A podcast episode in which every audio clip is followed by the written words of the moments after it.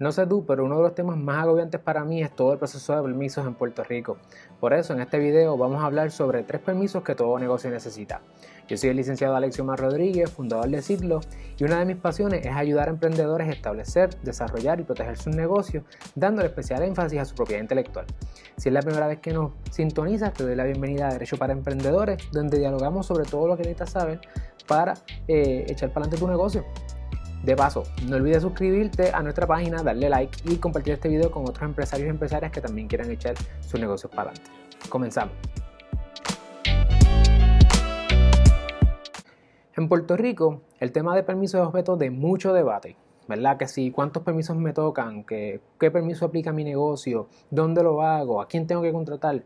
Tanto así que recientemente el gobierno de Puerto Rico eh, aprobó el nuevo reglamento conjunto para la evaluación y expedición de permisos relacionados al desarrollo, uso de terreno y operación de negocios.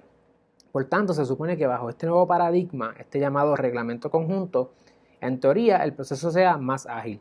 Lo que antes a lo mejor tomaba cinco permisos o cinco trámites, ahora solamente requiere tres. ¿Y cuáles son los tres? Número uno, el registro de comerciante. El Departamento de Hacienda expide este registro de comerciantes a través de la página de Suri, del Sistema Unificado de Rentas Internas. No toma mucho tiempo y solamente luego lo único que tienes que hacer es contestar una serie de preguntas y dependiendo de las preguntas, cómo se contesten y el tipo de negocio que tú tienes, vas a tener que eh, pagar, retener el IBU. Y eso te lo va a decir el registro de comerciante. Te va a categorizar como un agente retenedor o un agente no retenedor. Es el primer permiso y es, por, y es online.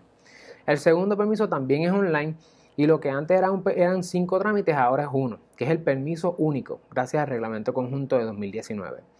Esto lo haces a través del Single Business Portal de la Oficina de Gerencia de Permiso, OCPE. Y este nuevo permiso eh, te incluye la exclusión categórica, el certificado de prevención de incendios, comúnmente conocido como bombero, la licencia sanitaria y el permiso de uso. Ojo, antes había que hacer todos estos permisos en diferentes trámites, ahora en el permiso único con eso es suficiente, también es online. Y el último permiso que todo negocio necesita es la patente municipal.